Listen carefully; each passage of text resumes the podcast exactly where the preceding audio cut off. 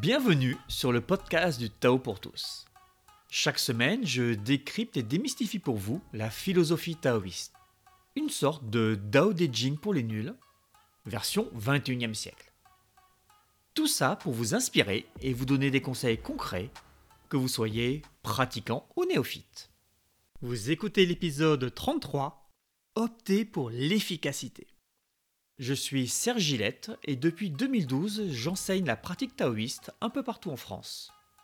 Je suis aussi fondateur de TheDaoProject.org, la seule plateforme dédiée à l'apprentissage pratique et moderne du taoïsme. Je suppose que si vous écoutez ce podcast, c'est que vous avez envie de changer des aspects dans votre vie. J'imagine qu'il y a des comportements que vous aimeriez supprimer, des qualités que vous aimeriez obtenir je suppose que vous percevez la possibilité d'aller plus loin, plus haut, plus fort, pour citer Daft Punk. Je suppose aussi que je ne risque pas grand-chose avec ces hypothèses.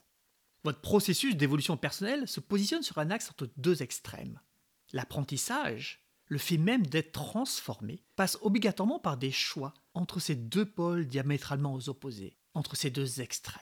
Le premier pôle, le premier extrême, c'est celui de l'étude des livres ou de l'écoute de podcasts c'est aussi certains aspects du travail méditatif. C'est essentiellement celui de la théorie.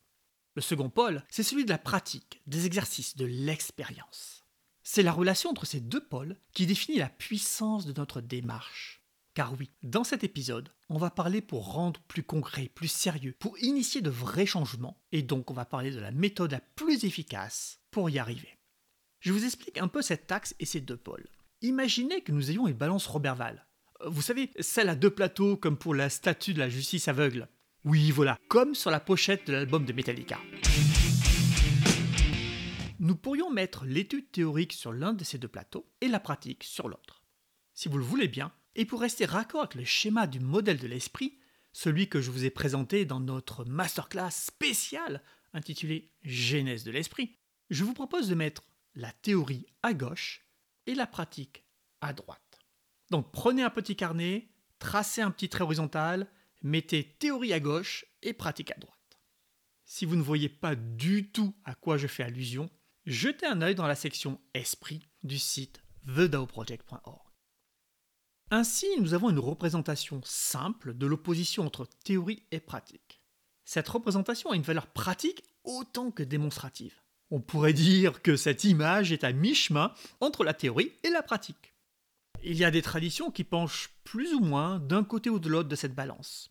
Certaines vont se focaliser sur l'étude de textes sacrés et vont par exemple demander d'apprendre par cœur ces dix textes. D'autres ne vont jurer que par les exercices pratiques, sans expliquer ni laisser à l'étudiant la possibilité d'échanger. D'autres auront un équilibre plus marqué entre les deux. Comme je l'ai expliqué dans l'épisode précédent, il n'y a qu'une seule chose qui compte au final, que nous avancions sur la voie que nous nous débarrassions de ce qui nous gêne et que nous nous bonifions. C'est le résultat qui est le seul juge de l'efficacité d'une méthode. Je vous laisse méditer cette phrase. Alors, quelle est la vision la plus performante? Pour répondre à cette question, regardons d'abord ces deux extrêmes. Commençons par la vision théorie. Puis-je m'améliorer juste en étudiant et sans pratiquer? Honnêtement, je n'en sais rien, mais je peux vous expliquer ce que le taoïsme en dit. Et peut-être, à votre grande surprise, il dit que c'est possible. Oui, c'est possible que même sans rien faire, ça nous tombe tout cuit dans le bec. Et il y a des raisons très claires et très précises pour ça, raisons que je ne peux pas évoquer ici en public. Et cela ne contredit en rien tout ce que je vous ai expliqué dans l'épisode précédent. Mais oui, on est OK avec cette idée de totale injustice où certains, euh, sans rien faire, ou juste en lisant un livre ou en rencontrant quelqu'un, vont brusquement se développer. La probabilité que cela se produise n'est pas nulle. Probabilité, le mot est important. Faisons un petit tour par la mécanique quantique. C'est très à la mode, surtout chez les gens qui ne savent pas de quoi il s'agit. Quand j'ai étudié cette matière à la fac, le professeur nous a démontré qu'il était possible, en agitant une bouteille remplie de sable blanc et de sable noir, bien mélangé, hein, que les grains s'organisent de telle manière que tout le sable blanc soit au-dessus et le sable noir au-dessous. Ou vice-versa, bien sûr. C'est en théorie possible. Waouh Je peux vous dire que ça a jeté un froid dans l'amphi. Ne vous jetez pas de suite sur le bac à sable du jardin d'enfants du quartier pour tenter l'expérience. Déjà parce que vous n'aurez du sable que d'une seule couleur, mais aussi à cause du mot probabilité. Car oui, comme ce qu'il nous avait démontré défier la logique commune, il nous a fait ensuite calculer la probabilité que cela se produise. La probabilité n'était pas nulle, mais si faible que bon, ah, faut être honnête, j'aurais gagné au loto dix fois sans même avoir joué avant que ça se produise. Il y a une différence entre possible, probable, quasi certain et certain. Ce n'est pas parce qu'un événement est possible qu'il va se produire. Pourtant, on entend souvent ce genre de phrase. Oui, mais c'est possible quand même. Oui, c'est possible. On peut survivre à une chute d'avion de 1000 mètres avec juste quelques os brisés. Il y a des exemples. C'est possible. Ce n'est juste pas certain. Je n'ai pas les noms, mais je suis presque sûr que l'on peut faire une liste des malheureux qui sont morts d'un défaut d'ouverture de leur parachute.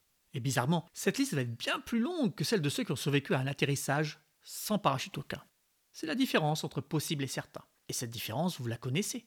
Est-ce que vous sauteriez d'un avion sans parachute si je vous dis simplement que c'est possible que vous surviviez? En tout cas, moi, je ne sauterai pas.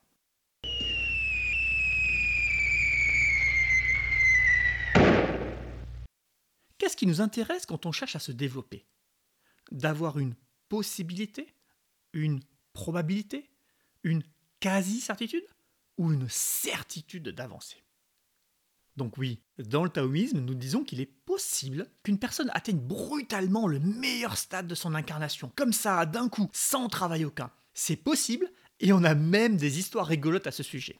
C'est possible, mais est-ce probable? Est-ce quasi certain? Est-ce certain? Si c'était si probable, le monde serait rempli de personnes ouvertes d'esprit, calmes, posées, attentives aux autres, solides sur leurs jambes, en bonne santé, avec du lâcher-prise, de l'autodérision, de l'écoute, et qui sauraient ce qu'elles doivent faire dans la vie. Bon, j'arrête la litanie, possible donc, mais peu probable. Après, rien ne vous empêche de tabler sur cette chance d'y arriver, comme rien ne vous empêche de jouer au loto. Allez, je vous avoue que parfois, moi aussi je joue au loto. Si, si, ça m'arrive de jouer comme ça pour rire. Pour rire, car je ne compte jamais dessus. Si vous écoutez ce podcast, je suppose que vous n'avez pas gagné au loto. Et par là, je veux dire que brusquement, comme ça, en lisant un livre, vous n'êtes pas devenu un être plus parfait. Je suppose qu'en lisant un livre, vous n'avez pas brusquement amélioré votre santé, obtenu le silence mental, le lâcher-prise, l'ouverture d'esprit, l'empathie, la non-action, l'adaptation et l'harmonie. Je suppose qu'en écoutant un épisode d'un podcast, même aussi instructif que les miens, hein, vous n'avez pas brusquement pu vous enraciner dans le sol ou dans le ciel, que brusquement, comme ça, sans travail, vous n'avez pas développé la grande respiration. Ce genre d'admiration, ça me rappelle un peu les publicités des grands marabouts africains que j'avais dans ma boîte aux lettres à Paris. Bon, peut-on convenir que l'étude ne vous a pas transformé?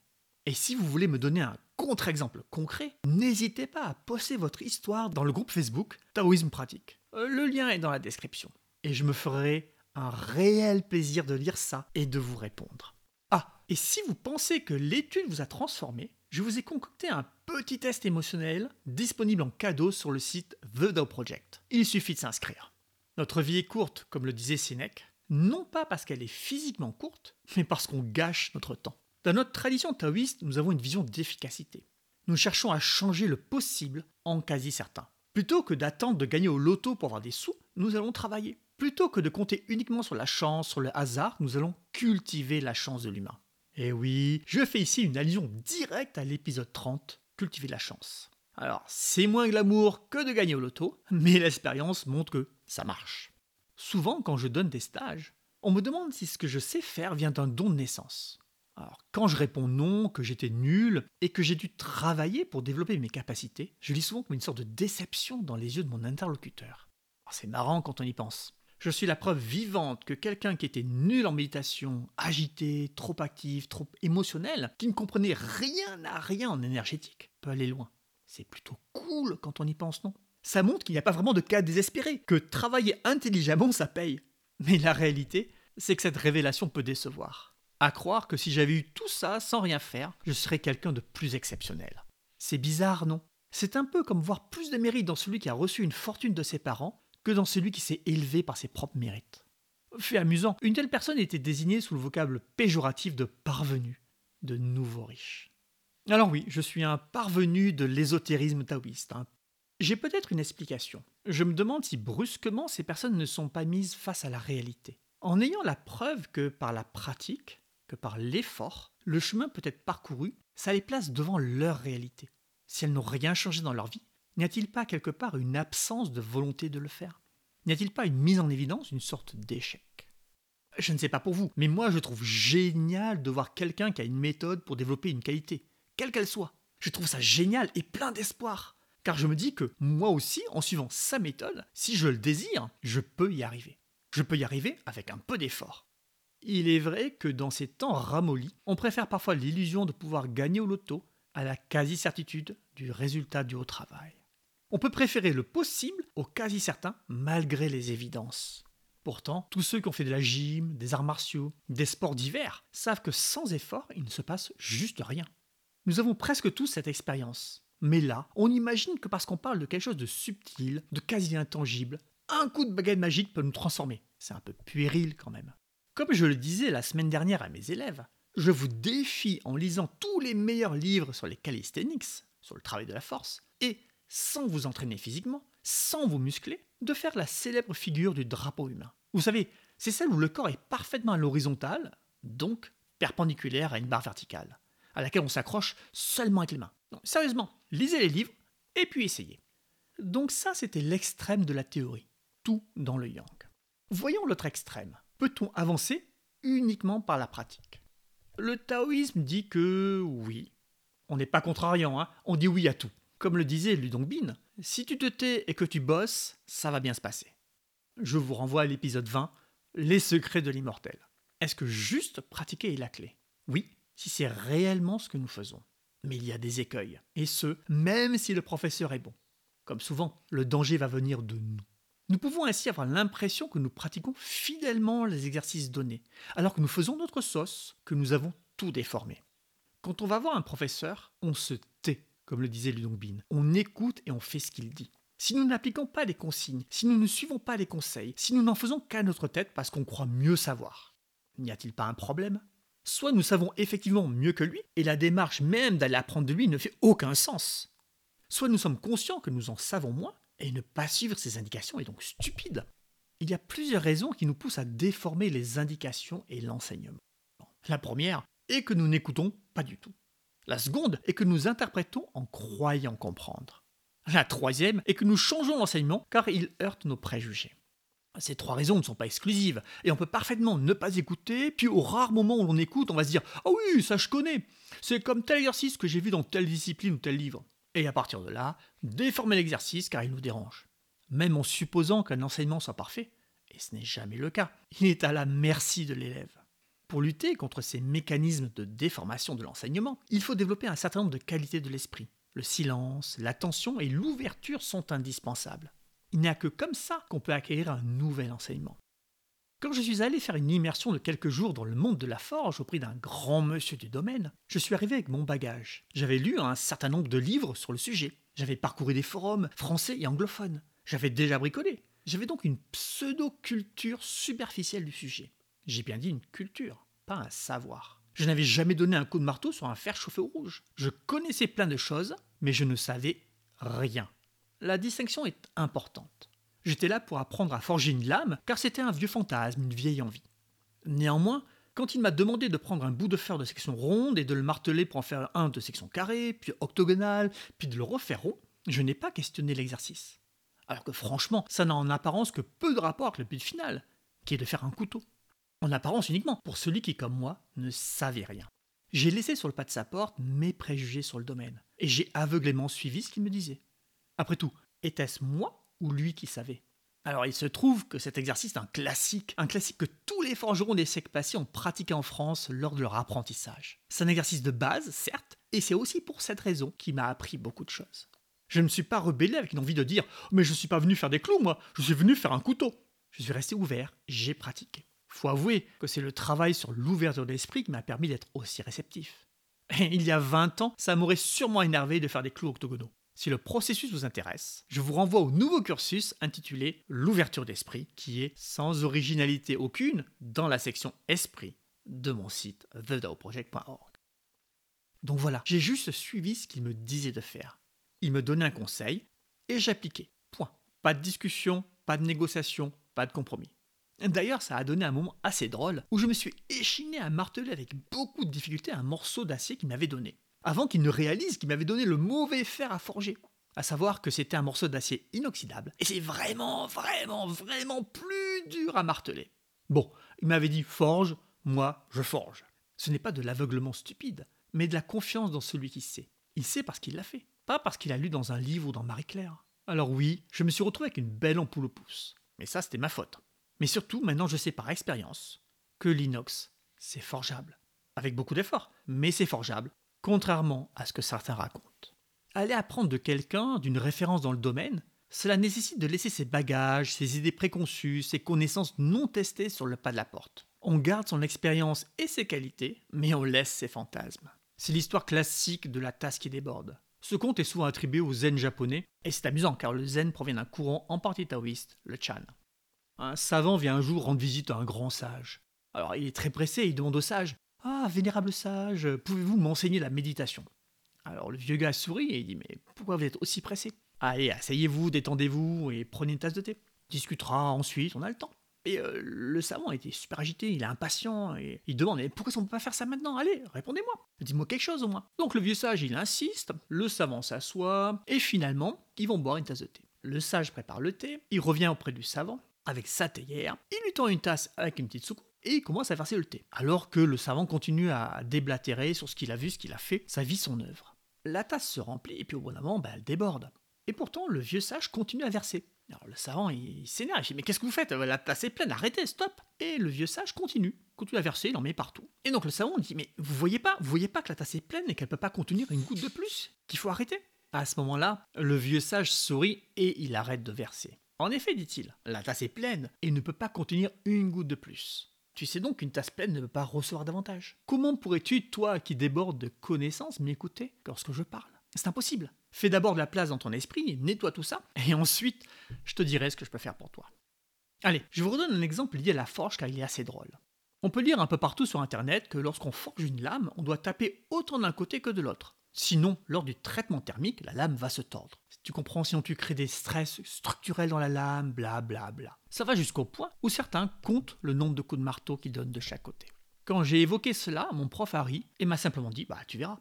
J'ai donc forgé la première lame en acier en suivant exactement ce qu'il me disait. Je n'ai pas compté les coups de marteau et j'ai beaucoup plus frappé d'un côté que de l'autre, car c'était physiquement plus simple pour moi. Mon prof a fait le traitement thermique, et à votre avis, comment était la lame? Bah oui, droite. Maintenant, je me demande parmi ces personnes sur Internet qui véhiculent cette idée de la forge bien équilibrée en nombre de coups de marteau, combien ont réellement essayé de faire autrement? Je me demande, c'est tout. Cela m'interroge, car en une seule expérience que j'ai ensuite répétée sur ma seconde lame, j'ai eu la preuve concrète que c'était juste un préjugé de plus. J'ai simplement écouté celui qui savait et j'ai mis en pratique, sans plus de préjugés. Alors oui, j'aurais pu être borné de mauvaise foi, du genre vexé parce que ma croyance était battue en brèche. Bien sûr, j'aurais pu aussi ne pas écouter ses conseils ou les déformer. Bien sûr, nous avons toujours la possibilité de refuser l'évolution. Mais est-ce que c'est malin? Si vous n'écoutez pas votre prof de menuiserie qui vous dit de bien aiguiser vos ciseaux à bois, votre travail sera toujours médiocre. Oui, toujours. Après, la médiocrité peut être un choix. Alors oui, c'est difficile de se dire que l'on ne sait rien. Cela demande un peu d'humilité, du lâcher-prise, de l'ouverture d'esprit. Mais est-ce que ce ne sont pas là des qualités que justement on cherche à obtenir?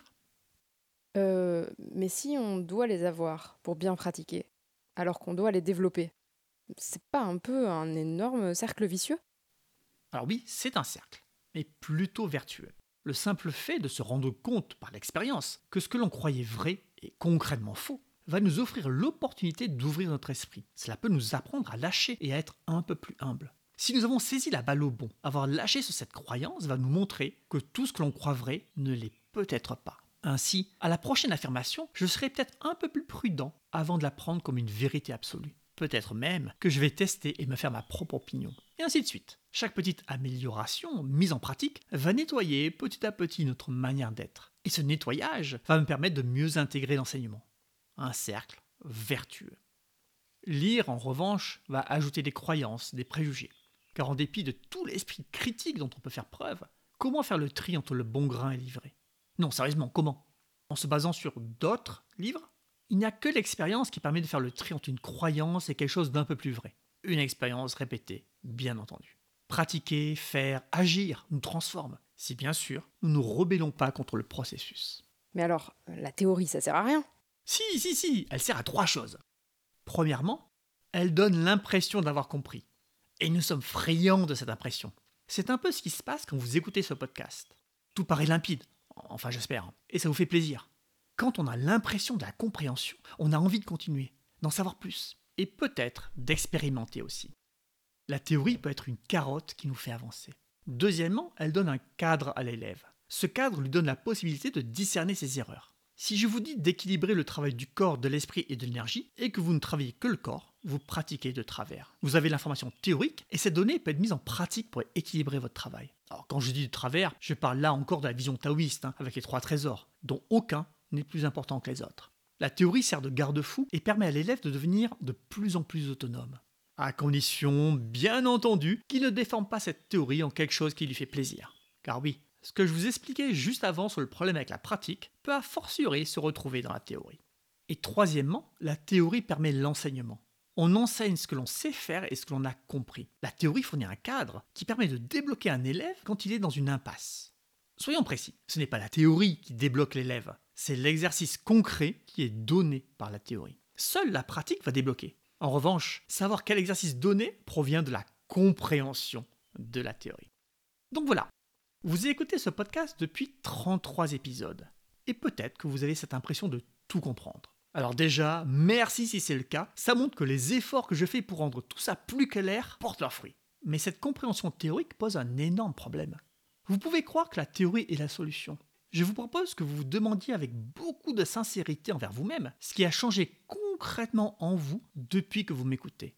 Si vous ne pratiquez pas, il y a des chances que rien n'ait vraiment changé. Et c'est dommage. L'impulsion est là, il ne reste qu'à la concrétiser. Si vous optiez pour l'efficacité, si vous optiez pour plus de pratique, agir autrement serait du gâchis. Cette évolution est à votre portée. Il suffit d'équilibrer la théorie par beaucoup de pratiques. Par exemple, les 30 minutes d'un épisode de podcast tous les 14 jours par 10 minutes de pratique quotidienne. Simple, non? Allez, sur ces belles paroles, je vous donne rendez-vous sur thedaoproject.org pour franchir le pas, ou sur le groupe Facebook Taoïsme Pratique si vous avez des questions à poser. Questions auxquelles je me ferai un plaisir de répondre. D'ici là, à dans deux semaines en croisant les doigts pour que vous ayez décidé d'aller vers l'équilibre et plus d'efficacité.